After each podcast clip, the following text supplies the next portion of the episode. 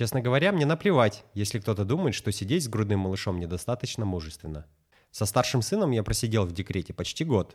И когда вышел на работу, в первые дни ловил себя на мысли. Боже мой, я могу просто пойти в туалет. И никто не будет рыдать, вопить и барабанить в дверь. Большой папа. Большой папа.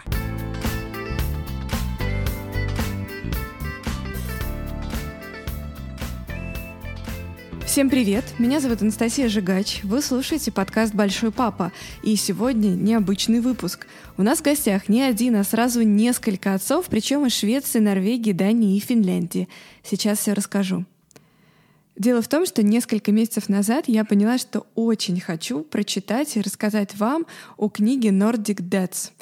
Э, эта книга вышла в 2020 году в издательстве «Ман Иванов Фербер», и она рассказывает о том, как отцы северных э, стран воспитывают своих детей. Я ходила с этой мыслью пару дней и в конце концов собралась, написала в издательство, рассказала им про свою идею, про подкаст, и, представляете, они в этот же день прислали мне книгу. Я, честно говоря, думала, что меня не... вообще, что мне никто не ответит, что меня проигнорируют. И уже в этот вечер я сидела и читала книгу. Книга крутая. Первое, что бросается в глаза, когда смотришь только на содержание, невероятные имена героев. Рунольфур, Еспер, Йон, Маркус, Йоханнес. Я вообще надеюсь, что я правильно произношу эти слова, эти имена. Среди э, героев книги, конечно, есть предприниматели, иначе как бы вообще эта книга оказалась у меня в подкасте. Но не только, и это тоже очень интересно. А, полицейский, директор железнодорожной компании, музыкант, инженер-строитель, бизнесмен рассказывает, каково им быть папой и что вообще они делают, чтобы стать близким другом для своих детей и чтобы быть классным партнером-родителем для своей супруги. В результате получается такой честный разговор о том, что такое вообще отцовство и как вырастить в себе такого честного, а, ответственного, поддерживающего взрослого, а, потому что никто, конечно, такой, таким автоматически, когда дети появляются, не становится. Что мне понравилось, что никто ничему не учит, советов не дает, о судьбах многодетных семей и пап из России никто не размышляет. Кстати, папа из России в книге тоже есть. И он ушел в оплачиваемый отпуск вместо жены, чтобы сидеть дома с маленьким ребенком. И он рассказывает, что когда заговорил об этом у себя в офисе впервые, ну, когда пришел в отдел кадров, все офигели. Потом специалисты из отдела кадров выяснили, что да, так можно. Его действительно отправили в оплачиваемый отпуск. Вот, и вот он рассказывает, значит, как сильно поменялась его жизнь с того момента. А, надо сказать, что он стал довольно известным папой. Многие вообще у него берут интервью, поэтому в этом подкасте его опыта не будет. Я дам ссылку в описании выпуска. Будет э, подкаст «Сперва ради», который я очень люблю. Э, он пришел туда в качестве гостя, поэтому кому интересно, лучше живой разговор послушать там. А мы послушаем папу из Швеции. Его зовут Эссе, и это он говорил в самом начале подкаста. Со старшим сыном я просидел в декрете почти год. И когда вышел на работу, в первые дни ловил себя на мысли. Боже мой, я могу просто пойти в туалет. И никто не будет рыдать, вопить и барабанить в дверь. Фантастика. Любая мать поймет, о чем я говорю. Пособие по уходу за ребенком в его стране достигает 80% зарплаты. И в книге можно узнать, какая страна стала первой в мире страной, где был введен отпуск по уходу за ребенком, который могут взять оба родителя. Спойлер, это Швеция. И это у них там так работает с 1974 года. Есть оплачиваемый отпуск, который может взять только мужчина. Передавать супруге его нельзя. Что это спровоцировало? Мужчины стали пользоваться этим отпуском. Но, правда, не сразу. Несколько раз пришлось пересматривать и количество дней, и размер оплаты. Вот что вспоминает историк и социолог Рогер Клинт. В 1974 году люди со всего света приезжали в Швецию, чтобы своими глазами увидеть и побольше узнать об этом сумасшествии. Отцам платят за то, чтобы они сидели дома со своими детьми. Надо сказать, что поначалу шведские отцы не проявляли особого интереса к этому уникальному нововведению. В первый год практически никто из них не воспользовался этим правом. Постепенно цифры росли, и сейчас около 30% отпуска по уходу за ребенком приходится на отцов. Как правило, первыми уходит декрет мамы, а папы чаще всего используют свой отпуск после того, как ребенку исполнился год. Итак, с 1974 года у них в обществе есть мысль, что ребенок — это ребенок обоих родителей. Так что кто за ним будет мыть попу и сидеть первое время с ним дома — не такой-то уж и решенный вопрос. Кажется, России пока до этого далеко. Столько времени в Швеции прошло, да? Многие, даже у нас в Швеции, до сих пор считают, что дети — препятствие для женской карьеры — Тогда как для мужчины уходить в декрет, наоборот, хорошо для карьеры. Ведь если мужчина заботится о своих детях, все почему-то думают, что он потрясающий и исключительный человек. Поэтому, когда папаша приводит своего полуторагодовалого ребенка, скажем, на пляж, и там они перекусывают пачкой печенья с бутылкой газировки, другие родители, особенно мамы, обязательно скажут, ну или хотя бы подумают, какой замечательный отец. Даже поесть ребенку прихватил – окажись в такой ситуации мать, ее тут же застыдят и вообще оценивать совершенно иначе. Вот это мне нравится. Сказочные сказочности в книге нам, читателям, не рассказывают. Просто показывают, эти так живут, эти так. Выводы никто не делает, ни к чему не призывает. И после каждой главы есть комментарий социолога, врача или там какого-нибудь еще э, человека, чье мнение просто подсвечивает некоторые детали, которые мы узнали в главе. В процессе чтения я впервые вообще задумалась, почему декретный отпуск называется декретным. Вот вы знаете? А правильный ответ, потому что декрет 1917 года ввел на территории страны отпуск и пособие по беременности и родам. А если бы это был не декрет, а закон, отпуск назывался бы законным, наверное. Большой папа. Большой папа. Пока Аня рожала, я держал ее за руку и думал, что вот-вот упаду в обморок. Но я видел, что испытывает она, и говорил себе, «Слушай, тебе-то точно нельзя сейчас ни на что жаловаться. Потерпи, скоро все закончится». Представьте, из тела человека появляется другой человек. В это трудно поверить, только что он был внутри, и вот уже у тебя на руках. Невероятно. Я была приятно удивлена, что многие норвежские отцы присутствуют на родах. Был на них и Стефан Йоханссон. Это он только что делился с нами своими впечатлениями. Сейчас он второй раз в декрете, и день его строится так. Первого он встает пораньше, отвозит в детский садик. Второго попозже отвозит к маме на работу, чтобы та во время своего перерыва могла его покормить. Кстати, жена у него русская из Москвы. Прикольно, что в норвежских детских садах среди воспитателей примерно поровну мужчин и женщин. Помню, я была в пресс-туре Финляндии, и нам показывали детский садик и школу. И там, и там были мужчины, парни. И вот это было захватывающе. Молодой мужчина возится с группой. В общем, это смотрелось, кстати говоря, вместе с тем и удивительно, и суперорганично. И как нам потом объяснили, я была в составе группы журналистов, работа воспитателем в Финляндии не считается чем-то из ряда вон для мужчины. Никто не думает, что ему нечего есть, его никуда не взяли, и вот он ходит в сад на работу, и каждый день думает, ну ничего, скоро это закончится. Стефан Йоханссон говорит, что в первом декрете адски волновался и постоянно сверялся с правилами из книг и интернета, действовал по часам так, тут кормить, тут надо укладывать. А со вторым ребенком ему стало сильно проще, он расслабился и уже не парится. Вот, кстати, что он сам об этом говорит. Я и мои ровесники – первое поколение детей, с которыми играли отцы. Когда мы сами стали родителями, продвинулись дальше. Начали активно участвовать в воспитании детей и делить с женами домашние обязанности. Думаю, мои отцовские отпуска сделают так, что мы с дочкой и сыном останемся близкими людьми. Дети видят, что о них заботятся два родителя, а не один, и при необходимости попросят совета или помощи у обоих, а не только у мамы. В 1986 году в Норвегии впервые появилось женское правительство. Восемь министров, в их числе премьер-министр, все были женщинами. Поэтому в том же году появился комитет по роли мужчины в обществе. И главная его задача была вовлечение отцов в воспитательный процесс. После парочки соцопросов стало ясно, что ответ на вопрос, будут ли мужчины брать отпуск или нет, зависит от размера компенсации. В общем, продумали процесс, назначили квоты, вынесли на голосование в парламенте. И что? Ни один депутат не проголосовал против. Особенно мне понравилось, что идти в отпуск по уходу за ребенком сначала было не модно, а модно стало тогда, когда всякие известные чуваки, ну, политики, писатели, даже журналисты ушли в такой отпуск и просто стали делиться своим опытом с другими. Вот так еще в прошлом веке стала меняться потихонечку модель североевропейской семьи. Раньше отцы были только кормильцами, зарабатывали деньги, а матери занимались воспитанием детей и домом. Сейчас практически все женщины в североевропейских странах работают и имеют возможность построить успешную карьеру в разных сферах.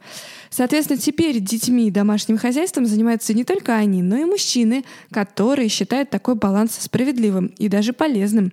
Один из мужчин в книге говорит так. Мой босс, который в свое время тоже уходил в декрет, убедил меня, что лучше не совмещать отпуск с работой, ведь это фантастическая возможность установить тесную связь с сыном. Это в каком-то смысле была психологическая перезагрузка, и я вернулся к делам гораздо более активным, сконцентрированным и с возможностью по-новому взглянуть на многие вещи. Большой папа. Большой папа. Вильхельм Мюллер Педерсен воспитывает двух близнецов по имени Бьорн и Тур. Им по полтора года. Вильхельм работает в реанимации. Он, по-нашему, медбрат в Норвегии. Со своей женой Луизой он знаком 4 года. Вот только не жена она ему. Оказывается, для Норвегии это норм. Сначала совместная жизнь и дети, а потом уже брак. Для меня это, честно говоря, перебор. Но у меня есть друзья, кто тоже так считает. Кстати, в основном мужчины, а не женщины. Ну ладно. Он объясняет это так. Отложить свадьбу — чисто практическое решение, потому что на нее уйдет много сил и времени, а для них важнее были дети. Нужно было поторопиться, потому что им 30, и они не планируют останавливаться на близнецах. Но даже двое детей, тем более близнецы, это огромная нагрузка на молодого родителя, который не знает, как ему с одним-то, в общем, ребенком обращаться. Поэтому автор книги, естественно, спрашивает, э, как Вильхельм это все успевает, и вот что тот отвечает. Главное — кормить, гулять, менять подгузники.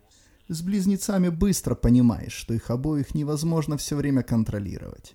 Если один забежал за вон тот угол, я знаю, что там безопасно, и переключаю внимание на другого.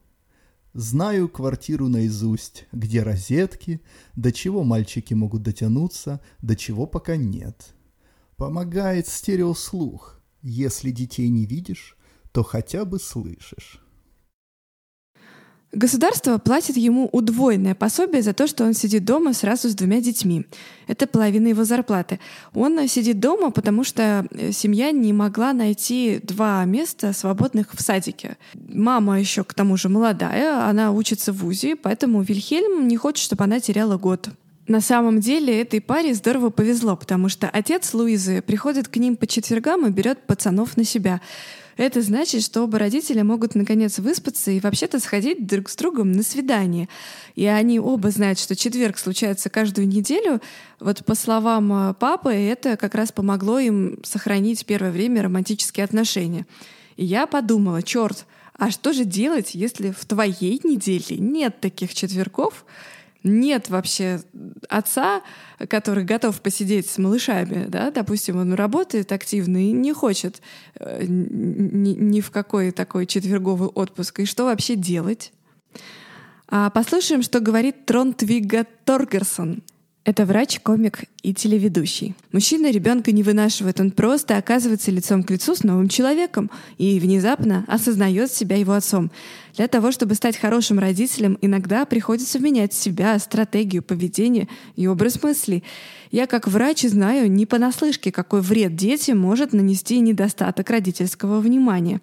Они растут раздражительными, тревожными и сломленными. Активное отцовство — хороший способ уменьшить в обществе число таких людей. Большой папа. Большой папа.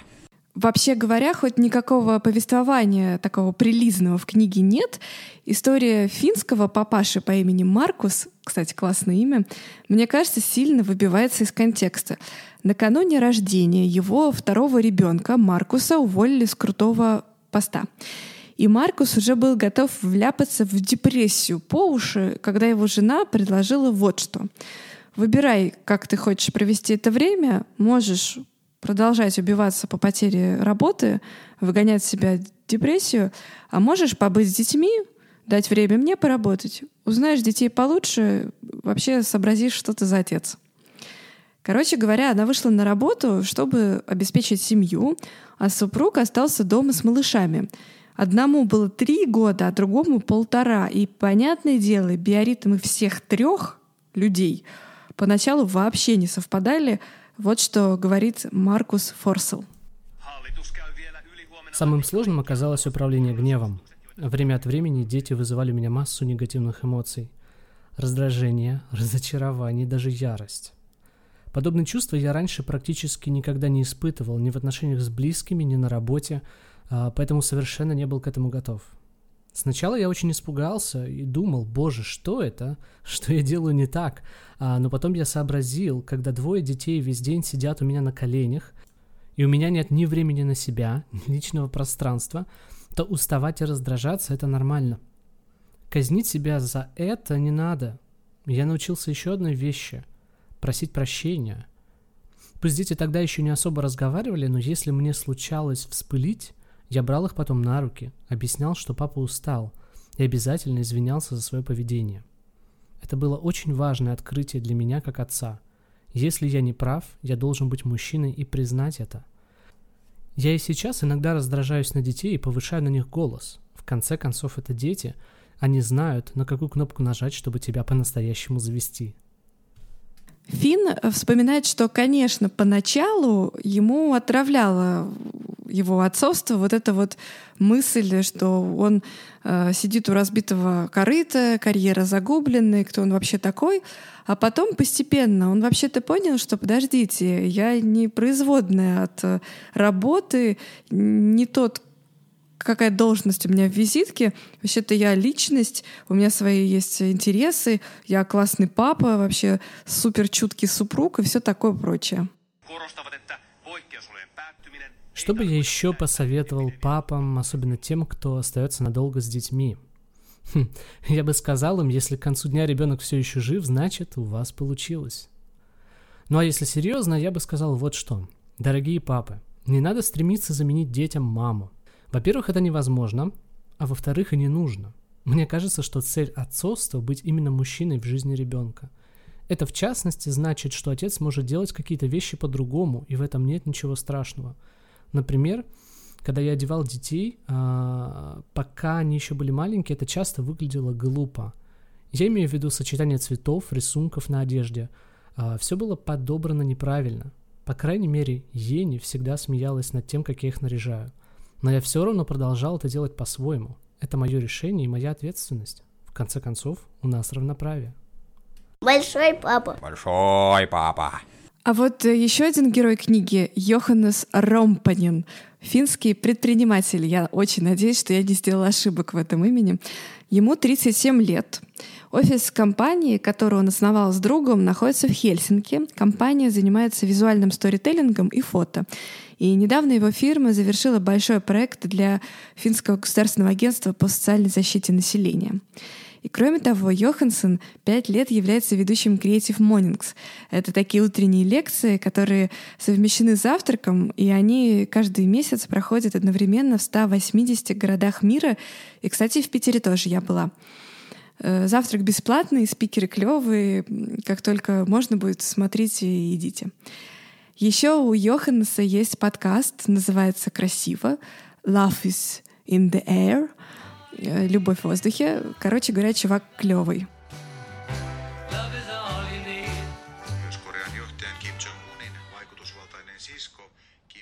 Мой отец много работал и мало мной занимался. А я решил, что хочу для своих детей другого. И все для этого сделаю.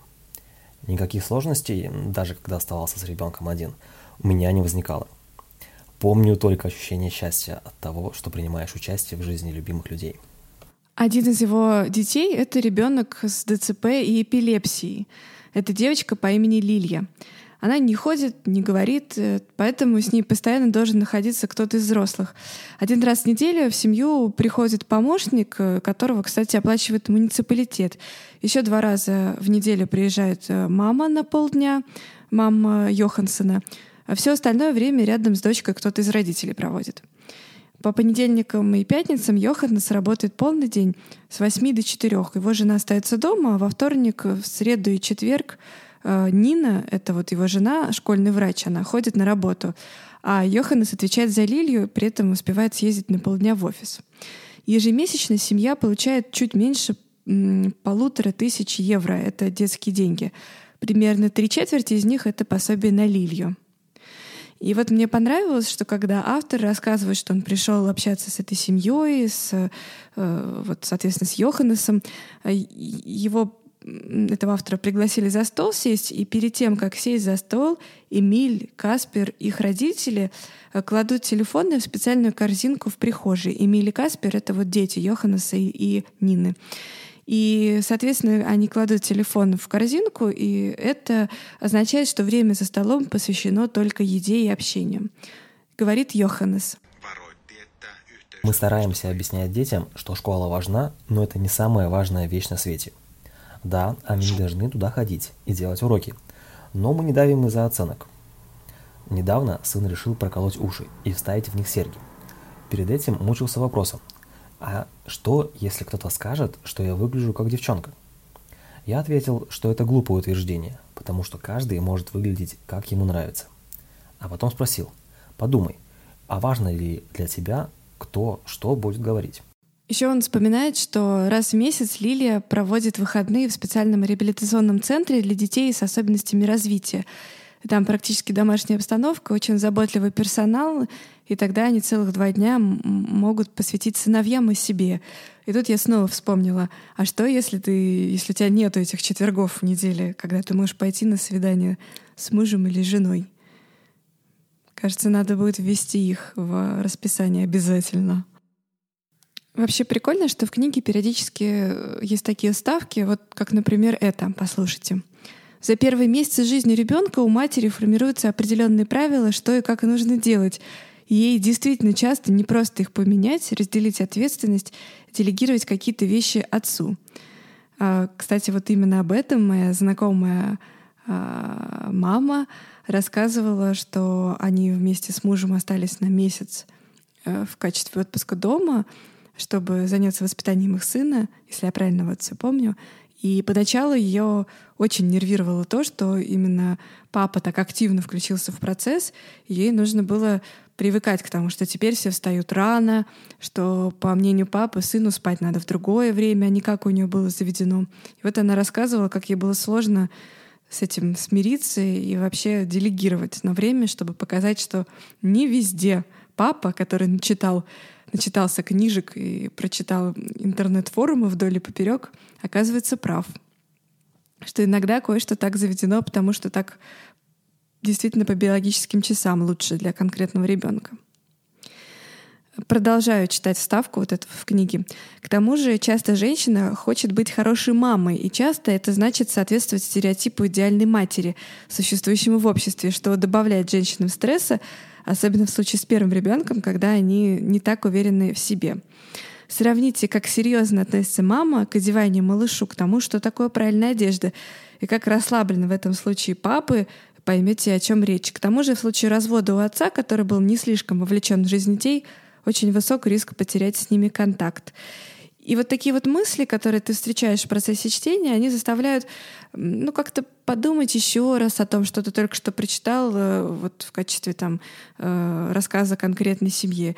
Или подумать, а как ты сам бы хотел э, от чего-то уберечься или построить что-то. Поэтому, конечно, вот такие вставки, они респект вообще издательству. Автору тоже респект. Большой папа. Большой папа. Говорит Йоспер Шварц. Если ты скажешь, что не хочешь присутствовать в родах, тебя просто не поймут. Ты что, шутишь? Это не по-датски вообще-то. В Дании от отца как раз ожидается, что он будет рядом с матерью, когда ребенок появляется на свет. Это как раз совершенно нормально. Как так? Тебя что, не волнует твой собственный ребенок? Жена Йоспера Матильда Клева говорит, миссия родителя младенца вообще-то довольно проста. Это вам не ракеты конструировать. Отец детям нужен так же, как и мать. С какой стати я буду одна всем этим заниматься? У нас в Дании родительство воспринимается как командная работа. Не женщина становится матерью, а у семьи появляется ребенок. И вот эта фраза, она, конечно, крутая. Э, мне кажется, я хочу нести ее в массы. Такой вопрос к вам. Знаете ли вы, что такое бонусные дети? Я, например, вообще не слышала об этом до того, как начала читать книгу. И в первый раз подумала, что могут быть тут два варианта. Ну, вариант первый — это когда женщине, не знаю, помогают стать беременной врачи. Условно говоря, пара хотела одного ребенка, выяснилось, что внутри женщины уже два, и вот второй ребенок это подарок, бонус счастливым родителям. А второй, мне казалось, что это когда, ну не знаю, там бабушки и дедушки на даче подкидывают не внука, а вот сейчас будет сложно, дочь друзей сестры их сына, потому что его некуда девать, на природе лучше, ну все такое. И тогда у них на даче разгуливает вот бонусный ребенок. Но это вообще не то, оказывается, совершенно вообще не то. Это на самом деле, когда люди женятся, у которых уже есть дети из других браков, и потом в этой новой семье тоже кто-то рождается. Короче говоря, все дети становятся общими. Типа вот этого Петю мы родили с женой, а вот этот Вася, он бонусный. Его жена родила от другого мужчины в прошлой жизни, но вот Васю тоже люблю. В общем, у таких общих бонусных детей по две мамы и две папы, и куча братьев и сестер получается. Вот, например, эссе на вопрос, как у них это устроено все в семье вообще, и в частности, кто помогает детям со школой, говорит так, что уроки — это важная штука, но только не по понедельникам. Это переходный день от одних родителей к другим, и дети так соскучились друг по другу, так рады снова быть вместе, соскучились по родителям, что им хочется больше побыть и поиграть вместе, поэтому никаких уроков в понедельник. О чем идет речь? О том, что, э, соответственно, вот э, тот самый Вася, он может э, поехать соответственно, побыть в семье э, вот со своим биологическим отцом, да, а потом вернуться обратно к маме и вот своему отчиму. И, соответственно, он скучал по Пете, который родился уже в этой семье новой. Рассуждая о бонусных детях, герой книги изрекает одну мудрость, которую я хочу тоже вот озвучить. Как и в любой семье, чтобы все друг с другом ладили, надо над этим работать. И еще одну — Тщательно выбирайте себе бывших. Это странно звучит, но вообще-то это мудрая мысль, и даже никогда идет речь о бонусных детях. На вопрос, что значит быть хорошим отцом, Эс отвечает так. Это значит, надо быть рядом с детьми, проводить с ними время не в празднике, а каждый день. Быть хорошим отцом — это не ходить с ним в кино по воскресеньям пару раз в месяц, а ругаться с детьми из-за несделанных уроков, самому укладывать их спать, слушать, когда они хотят что-то сказать — или уже когда нет сил, честно признаться, давай завтра. Быть хорошим отцом, по мнению С, это наблюдать, как воспитывать детей матери и стараться делать то же самое. И снова чертовски мудрая мысль, по-моему. Здесь я, пожалуй, остановлюсь. В книге рассказывается история 14 отцов из северных стран. У каждого свой достаток, свои хобби, родительские задачи, принципы воспитания. И прикольно, что это ну, не просто пересказ книги. Авторы, русские, между прочим, люди позволяют себе вставить словечко, тут удивиться, тут переспросить, тут рассказать, что вот у них вот с этим вот совсем было не так. Это, конечно, поднимает эмпатию книжки до небес, иначе во всех этих Швециях, Финляндиях, Даниях можно было бы просто утонуть и забыть о реальности. Так сильно порой отличается то, что принято в отношении детей и воспитании вообще там и у нас. Э, понятно, что 14 героев в подкаст не уместить. Мне хотелось воссоздать атмосферу книги и заинтересовать вас. И немножечко показать, как чего там, в других вот странах, у других мам и пап. В конце концов, э, вы теперь знаете, что в северных странах мужчины не считают зазорным уйти с работы на время, чтобы посидеть с младенцами, получать за это деньги, а потом вернуться уже на полную ставку. Э, что они считают, что надо маме дать время передохнуть и тоже построить карьеру или доучиться. В это время они пока что создают крепкую эмоциональную связь, которая потом будет играть э, на руку им всю жизнь. Вот я говорю это и думаю, чертовски круто звучит. Конечно, вот бы у нас тоже так было. Еще этот подкаст был полезным, потому что вы знаете, что первым отправлять отцов в декрет придумали в Швеции что по российским законам, если вы папа, вы тоже можете так сделать и получать за это деньги. А если вы мама, то вы вообще-то можете своему мужу сказать, что так тоже можно. Через две недели нас с вами ждет новый выпуск в вашем любимом формате. Будет гость-предприниматель и три, три его ребенка от 6 до 16 лет. Всем пока, увидимся. Все. Большой папа. Большой папа.